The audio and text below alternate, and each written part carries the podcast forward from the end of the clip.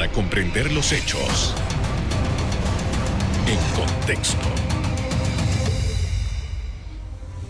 Muy buenas noches, sean todos bienvenidos y ahora para comprender las noticias las ponemos en contexto. En los próximos minutos hablaremos de la reanudación de operaciones del Área Económica Especial Panamá Pacífico y sus perspectivas en medio de la situación planteada por el coronavirus. Para ello conversamos con Yubi Cano, administrador de esa área de comercio. Buenas noches. Buenas noches, Carlos Somos agradecido por el espacio que le da al Área Económica Especial Panamá Pacífico. Gracias por haber aceptado nuestra invitación. Queríamos saber, en primer lugar, eh, ya ha pasado más de 24 horas desde el reinicio de estas operaciones ya formalmente. ¿Cuál es el estatus de lo que ha ocurrido con, esto, con este nuevo momento en esta zona? Primero, en efecto, noticias positivas para Panamá después de una crisis que ha golpeado el contexto económico en todos los sectores de la economía panameña, reanudar nuevamente estas actividades económicas dentro del área económica especial Panamá Pacífico significa un componente muy importante para el desarrollo y la dinamización de la economía panameña. Ha comenzado con muy buen pie, sin embargo podemos señalar que el sector logístico jamás dejó de detenerse, eh, un 31% que significa todas las empresas dentro del área económica especial, el sector logístico se mantuvo activo, claro, cumpliendo con todas las normativas de bioseguridad establecidas por el equipo de salud liderizado por el doctor Sucre, que de alguna u otra manera, cumpliendo con el distanciamiento, la no aglomeración de personal, unos en teletrabajo, otros en el sistema de bodega, tratando de cumplir con sus obligaciones, en este caso con el tema de la distribución de medicamentos, dispositivos médicos y alimentos, no solo local, sino a nivel regional y en otras latitudes del mundo. Ahora, para tener un contexto del tipo de operación que se desarrolla en esta zona en Howard, quisiera que nos describiera qué tipo de empresas son y qué es lo que hacen.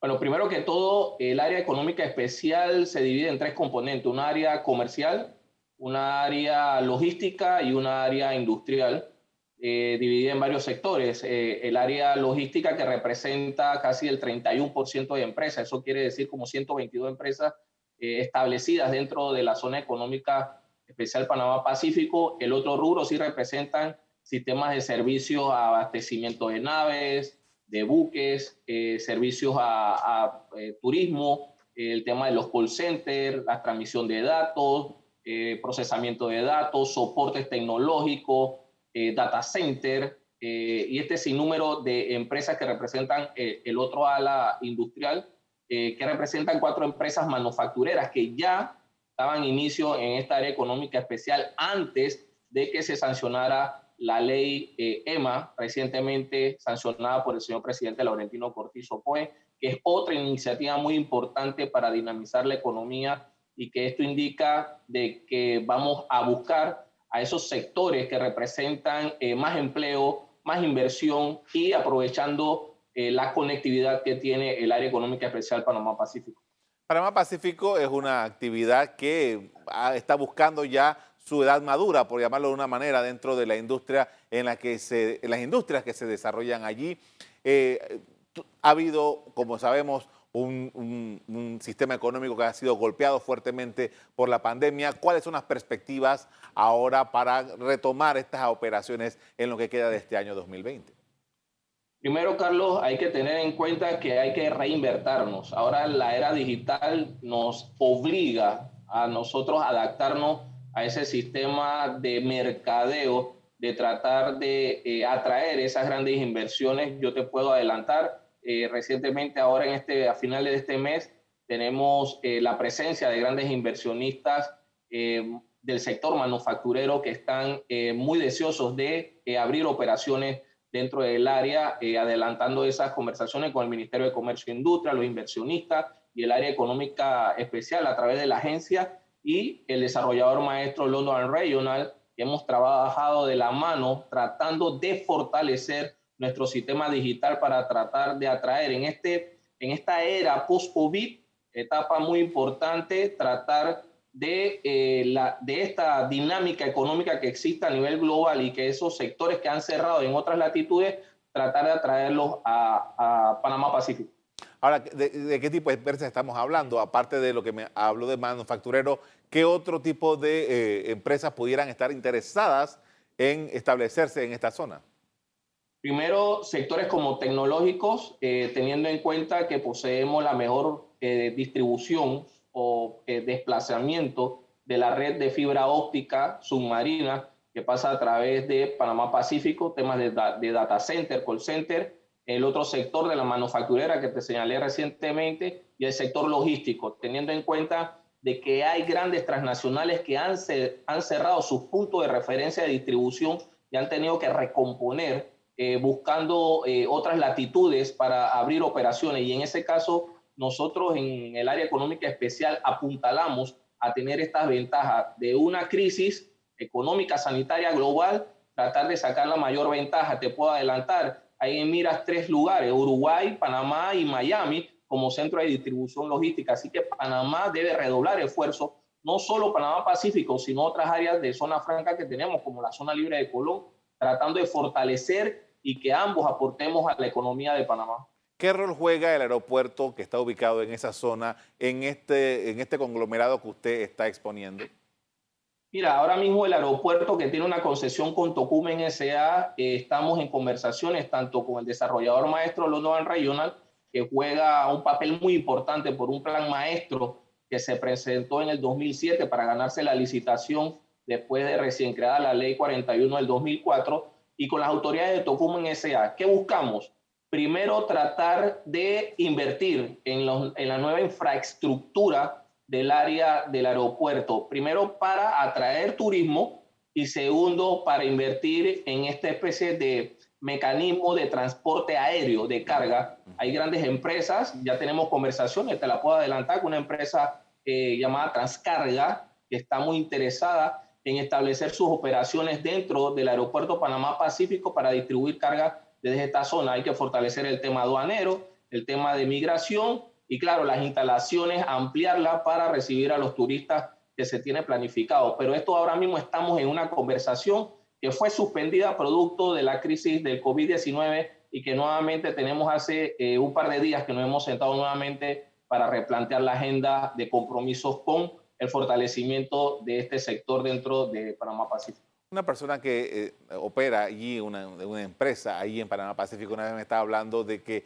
eventualmente el gobierno debería tomar alguna decisión con el tema de los accesos hacia este lugar que debido a la inversión de vías que tiene con Arraiján y todo este asunto complica a ciertas horas el acceso a, eh, esta, zona. ¿Qué eh, negociación, qué contacto se ha hecho a fin de verificar estas posibilidades?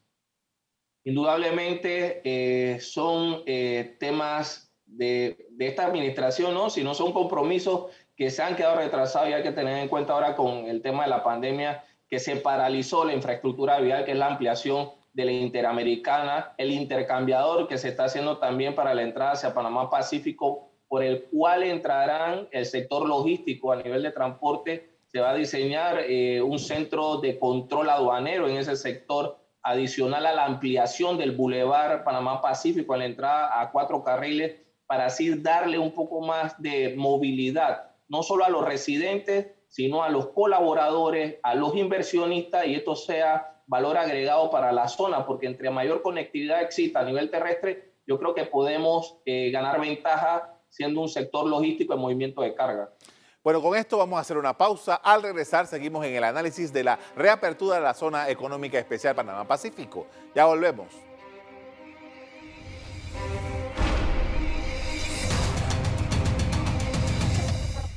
Estamos de regreso con el administrador general del Área Económica Especial Panamá Pacífico, Yubicano, con quien hemos estado analizando el estado de las actividades que ahí se desarrollan.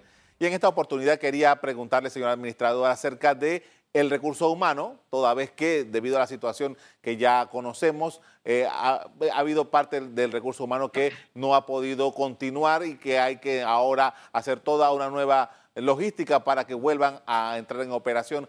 ¿Cuál es el estatus? Bueno, primero que todo, hay que tener en cuenta que eh, producto de la crisis eh, del COVID-19, en efecto, algunas empresas tuvieron que rediseñar su estrategia laboral. Entre esas fue eh, el tema de teletrabajo, en la cual un sector muy importante que implica el 60 o 70% eh, instalaron ese sistema dentro de su área laboral. Eh, dentro del tema de suspensión de contrato, hubo una baja de un total de 1.135, 1.145 personas que fueron suspendidos su contrato. Esto del total sería de 10.000 empleos que da esta zona, 1.135 eh, colaboradores fueron suspendidos sus contratos. El otro sector, eh, dependiendo del porcentaje que dio el Ministerio de Salud en materia de bioseguridad, el 30% para no tener aglomeración. Yo creo que ahora con la reapertura de, de la actividad económica vamos a empezar a tener dinamización, pero cumpliendo con los protocolos, Carlos. No podemos tener aglomeración. Yo creo que va a haber un sector muy importante que todavía estará laborando de teletrabajo. Te puedo mencionar empresas como Dell, como Ranger, como Quest, que son empresas que tienen que manejar soportes tecnológicos y que desde la casa pueden hacer esta labor eficientemente eh, como si lo hiciesen eh, dentro de su área de trabajo, muy distinto al área logística, que sí se tiene que distribuir en temas de turnos, eh, como una ley especial aquí en materia laboral, 24/7 laboran ese sector, y se dividirá para no tener aglomeraciones para que el movimiento de carga no se suspenda. Entonces, lo que vamos ahora a rediseñar es fortalecer la empleomanía aquí con el tema de la ley EMA, tratar de atraer estas grandes inversiones que buscan y ven con muy buenos ojos esta zona económica para entonces redoblar esfuerzos en otros sectores muy importantes y además de los compromisos que tiene el Estado, que son los que recientemente te mencioné, infraestructura vial, tratar de adecuar toda esta, esta eh, infraestructura que representa valor agregado dentro de la zona económica. Usted describía en el segmento anterior los diferentes, el tipo de empresas que se desarrollan en, en, Howard, pero eh, por lo que usted describe, estamos hablando de empresas muy especializadas que requieren de un tipo de eh, conocimiento importante sobre áreas muy específicas. ¿Cómo está el tema, ya que estamos hablando del recurso humano, la capacitación adecuada del personal y cómo está la posibilidad de conseguir talento en Panamá para entrar en estas empresas? Mira, tenemos dos mecanismos. Primero, la ley permite a estas empresas transnacionales traer extranjeros, pero esos extranjeros tienen el compromiso o el deber de capacitar a personal panameño en cierto tiempo dentro del margen de la ley. Y la otra alternativa tenemos los 7 millones que se ha invertido en el centro de capacitación del INADE, a un costado aquí de la Agencia Económica Especial, donde se brinda todas las herramientas necesarias para, para esa mano de obra que necesitan las empresas. Así que Panamá Pacífico está preparado para brindarle ese talento importante. Y claro, en efecto, estamos en el área más de la provincia más nueva, Panamá Oeste, tratando de que ese 90% de mano de obra panameña, el 50% representa el sector de Panamá Oeste. Así que lo que debemos es redoblar esfuerzo. Nuestro sistema educativo, yo creo que aquí hay que aprovechar para mandar un mensaje hay que hacer estudios de mercados, cuáles son el movimiento laboral que se está viendo en otras latitudes del mundo para invertir en nuestro sistema educativo y así ofrecerle las herramientas necesarias a estas grandes transnacionales que ven con muy buenos ojos el área económica especial para Panamá Pacífico. Sobre la base de eso que usted acaba de decir, ¿cuáles serían las especialidades que más se están requiriendo en una zona como esta? Oye, el tema de los call centers, para darte un ejemplo, Recientemente, hace dos, tres meses, eh, la empresa Quest necesitaba eh, dos programadores, pero ¿qué, solicitaban? ¿Cuál era el requisito? Que hablaran portugués.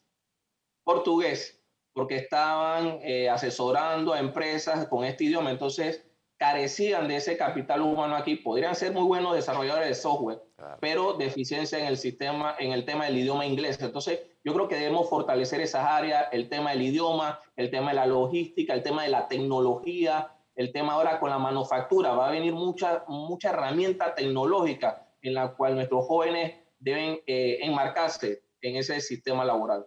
Ahora, eh, eh, es muy reciente la firma de esta ley EMA, pero eh, ¿cuáles son las proyecciones? ¿En cuánto, ¿Cuáles son los plazos que ustedes se están programando para lo que usted decía en el segmento anterior, atraer a estas inversiones y concretarlas y que se establezcan en, esta, en este lugar? Te daré una buena noticia. Hay un equipo económico dirigido por el señor presidente Laurentino Cortizo, el ministro de Comercio e Industria Ramón Martínez, el de asesoramiento de inversión extranjera, que es el ministro Rojas, que han diseñado un plan y ahora mismo están en una agenda tratando eh, de buscar esas grandes inversiones y como te mencioné recientemente, ahora en septiembre, finalizando esta semana, tenemos la llegada de unos inversionistas que van a venir a ver la zona interesados en establecer un clúster de una empresa manufacturera. No te puedo adelantar mucha información tratando de que las negociaciones se lleven de la mejor manera con el desarrollador maestro London Regional, con esta empresa que ha visto con muy buenos ojos el área económica y las autoridades del Ministerio de Comercio e Industria que están en ese esfuerzo redoblando el plan de acción que presentó el presidente el primero de julio del 2019. Ayer conversaba con el, gerente de la zona libre de Colón y él, entre otras cosas que estábamos conversando, él hablaba de eh, el, entusiasmo que había en esa zona para eh, un eventual cambio de la ley y que se pueda homologar varios elementos con Panamá Pacífico, porque en cierto modo estas zonas compiten de alguna manera. ¿Cómo ustedes ven ese proceso? Bueno, indudablemente tratar de equiparar a la zona libre eh, de Colón para nosotros no es un tema de competencia. Yo creo que ambos tenemos un compromiso con el país. Primero, aportar a la economía.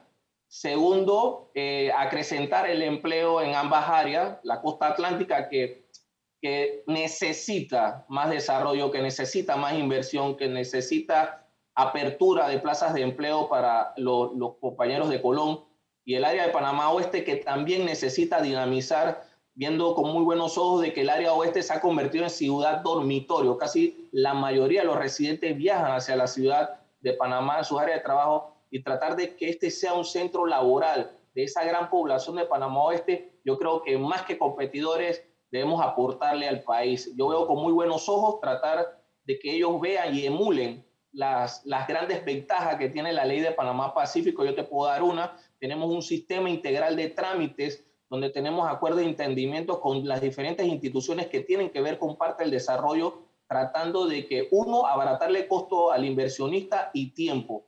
Todo lo hacen en sitio, todo lo hacen en planta y al final no es una ventanilla única, sino que tenemos a las diferentes autoridades con poder de decisión para que los trámites no se detengan burocráticamente. Perfecto, con esto vamos a hacer otra pausa. Al regreso, más información sobre la reanudación de operaciones en Panamá, en Panamá Pacífico y lo que se espera en esa zona. Ya volvemos.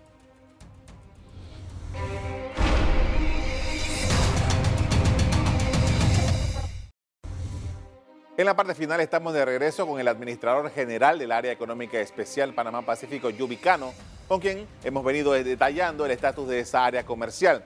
Y quería eh, referenciar en este momento algo que he visto mm, acá en un periódico. Dice que actualmente Panamá Pacífico cuenta con una inversión de más de 100 mil millones de dólares en un área que tiene 1.400 hectáreas. Es un área bastante grande ¿Cuánto más puede crecer Panamá Pacífico? Bueno, Carlos, en el tema del crecimiento de Panamá Pacífico con las hectáreas que acabas de mencionar, eh, la ley establece un uso. Eh, hay 800 eh, hectáreas que son utilizadas para uso mixto, que son para el área residencial, educativo, comercial, industrial y tecnológico.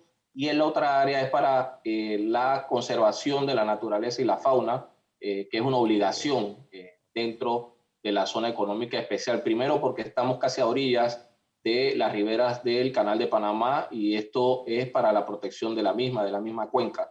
Entonces, al final, eh, en cuanto al tema de las 1.400 y a la inversión, nosotros podemos señalarte que anualmente, de los informes que se tienen, eh, los aportes que ha dado esta zona, independientemente de lo que acabas de mencionar, de la inversión que ha hecho el desarrollador maestro y parte del Estado, 961 millones es lo que aporta anualmente eh, el área económica especial. Esto se puede dividir en el tema de consumo, en el tema de impuestos sobre la renta, en los salarios, en seguro educativo, toda esta serie de erogaciones que resultan de los salarios eh, la suma de 961 mil millones de dólares anuales. ¿Ha habido pérdidas? Puede haber pérdida ahora producto de estos meses en que hemos estado en crisis y ha disminuido la actividad. ¿Por qué? Porque dependemos de los mercados internacionales. Si no hay movimiento en los mercados internacionales, créeme que va a haber eh, una baja de dinamización de la economía dentro del área económica especial. apostamos a partir de este momento a redoblar esfuerzo y que tengan la plena fe y confianza de que esta administración, el presidente Laurentino Cortizo redoblará los esfuerzos a través de todas las entidades que tenemos que la responsabilidad de activar la economía panameña y crear fuentes de empleo. Ahora, estamos en una situación ahora en la que ya se está discutiendo el tema del presupuesto del año 2021. ¿Qué eh, ustedes aspiran lograr y qué piensan hacer con estos nuevos aportes económicos para el próximo año? Carlos, teniendo en cuenta de que esta es una alianza público-privada, antes que saliera la famosa ley eh, de las alianzas públicas-privadas entre el desarrollador maestro London Regional, entre la Asociación de Empresas y la Agencia Panamá Pacífico, hemos diseñado un plan, primero para abaratar costos, segundo para fortalecer el área, porque ambos nos vamos a beneficiar. Primero el desarrollador maestro tratando de cumplir con sus obligaciones contractuales desde el 2007 de 40 años para desarrollar el área y la agencia con su responsabilidad como Estado, tratando de también cumplir con su compromiso en cuanto, en cuanto a infraestructura básica, que puede ser la planta de tratamiento, que puede ser la infraestructura vial, el tema del agua, el tema de la energía, que ahora con las empresas de manufacturera van a exigir que la calidad de energía, su distribución sea la más eficiente. ¿Por qué? Porque al bajar la fluidez de la electricidad puede causar daño a estos equipos millonarios. Por eso hemos adelantado conversaciones tanto con el secretario de Energía, hemos diseñado una estrategia enviando notas al, director de la SEP para eh, que se ajuste a Naturgy en el tema de la distribución de energía, que no es ahora esta administración, que ha sido una recurrente tras administración en cuanto a la mala calidad de energía que se está viendo en la zona. Y bueno, los, los empresarios han tratado que diseñar algunas estrategias en cuanto a plantas eléctricas dentro de sus áreas para que la productividad no se detenga. Eh, eh, es posible que eventualmente con el desarrollador se pueda trabajar en una infraestructura para que pueda esta zona fluir en, ah, medio de cualquier oscilación de ese tipo. Exactamente, tratando de, de, aportar y de asumir un compromiso el desarrollador maestro, adelanta conversaciones con nosotros en cuanto a ese tema de inversión, en cuanto al tema también de lo que se va a hacer el corredor de las playas, el que, eh, que se va a hacer recientemente, pega con el intercambiador y este es un desahogo también para el tema logístico. Yo creo que tenemos todas las herramientas. Tenemos que regular esfuerzo en la capacidad de, de, de atraer esas inversiones y segundo, mejorar eh, la capacitación de nuestra mano de obra, ese talento tan importante para tratar de que estas empresas vean con muy buenos ojos a, nuestro, a nuestra mano de obra panameña, Carlos, que es muy importante y es lo que la gente aspira en este momento. Nuestro objetivo es tratar de que anualmente eh, tratemos de atraer entre 80 empresas eh, en este primer año. Eh, un número interesante, 80 empresas que en un, primer año puedan hacer. ¿Cuál sería, qué, qué, es lo que se ha logrado hasta ahora y cuánto, o sea, me refiero a, no contando este año que ha sido un año complejo, pero sí hacia la referencia que hay hacia el pasado. De julio a diciembre se inscribieron 57 empresas. De julio a diciembre en la primera administración de los seis meses que tuve presidente Laurentino Cortizo y esta administración. Y entre enero a marzo se inscribieron 23 empresas. Independientemente de la crisis sanitaria, 23 empresas, producto de todo este sistema y caos económico a nivel global que se vivió, es buena noticia. Ahora redoblar esfuerzo diseñando un plan estratégico de un Panamá digital y tratando de que el desarrollador maestro y la asociación de empresas jueguen un papel preponderante en este proyecto de atraer inversiones al área económica especial Panamá Pacífico, porque ellos son los referentes. Cada empresa es un referente de lo que significa Panamá Pacífico, sinónimo de competitividad y conectividad. A lo largo de esta conversación esta noche hemos hablado varias veces acerca de las, las, nuevas posibilidades tecnológicas que se han planteado para hacerle frente a, a la situación en particular y también para ampliar negocios. Eh, puede ser que esto implique en alguna manera cambiar, transformar totalmente el área Panamá-Pacífico como lo conocemos ahora y que salga un ala o una, una, una, fuerza diferente solamente planteada en términos de eh, tecnología. Bueno, hay un plan maestro que hay que cumplir. Eh, ese plan maestro, eh, la responsabilidad la tiene eh, London Regional.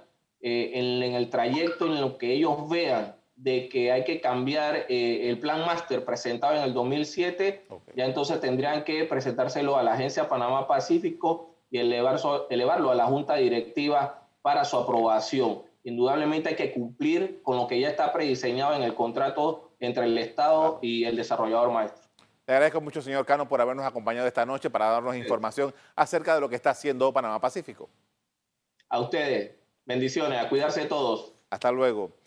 De acuerdo con información oficial, el Área Económica Especial Panamá Pacífico cuenta con unas 300 empresas y cerca de 9.000 trabajadores de forma directa e indirecta. El 25% de las compañías, específicamente las vinculadas a logística y manufacturera, se mantuvieron operando durante el cierre decretado por el gobierno. Hasta que el programa de hoy para ustedes. Quiero ahora invitarlos a disfrutar del segundo capítulo del documental Rostros, una batalla por la salud, las experiencias, anécdotas y los retos de quienes han estado en primera línea frente a la pandemia COVID-19. Inmediatamente al final, en contexto. Ahora, si les doy las gracias por acompañarnos y les recuerdo que si quieren volver a ver este programa, búsquenlo en el VOD de Cable Onda. En locales, Canal Eco. Me despido invitándolos a que continúen disfrutando de nuestra programación. Buenas noches.